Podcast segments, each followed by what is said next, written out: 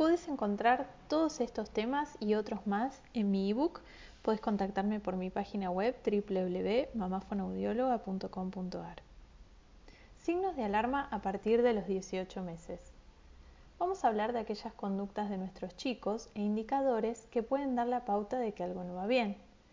Es importante aprender a reconocer los indicios que pueden darnos nuestros hijos para abordar cualquier alteración en el lenguaje cuanto antes. De esto se trata la atención oportuna, de reconocer dichas alteraciones y determinar si el niño necesita algún tipo de evaluación, diagnóstico y tratamiento, o si su nivel de desarrollo puede tener un desfasaje sin relevancia. En la primera infancia, de 0 a 36 meses, contamos con un fenómeno neurológico magnífico que es la plasticidad cerebral. Dicho fenómeno es el que permite al cerebro repararse y moldearse. Esto se debe a que al nacer todavía no ha completado su desarrollo, dependiendo varias funciones madurativas de la experiencia con el medio. Cualquier acción terapéutica tiene mayores pronósticos de éxito cuanto más joven es el niño y cuanto antes se aborda la alteración. Es por ello tan imperativa una detección oportuna de cualquier desvío o desfasaje. Afortunadamente, estos signos de los que hablaré hoy son los más primitivos o signos tempranos, es decir, los que más prontamente detectaremos y derivarán a la consulta con el especialista. Existen otros, más tardíos, pero no menos importantes y oportunos.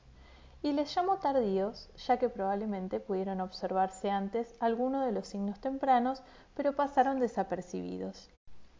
Los signos de alarma solo tienen relevancia clínica a partir de los 18 meses ya que antes de esta edad algunas conductas observadas pueden deberse a una maduración lenta, pero dentro de los desvíos esperables, es decir, que no podrían ser evaluados o arrojarían resultados erróneos antes del año y medio de vida. Un dato importante es que un niño puede tener el desarrollo esperado hasta cierta edad y luego aparecer algunos de estos signos, por ejemplo a los 30 meses, y deben también tomarse en cuenta algunas alteraciones y trastornos del neurodesarrollo pueden manifestarse luego.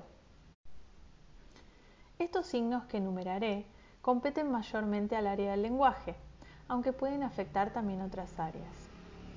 En mi ebook explico que el lenguaje es monitor de desarrollo y maduración neurológica.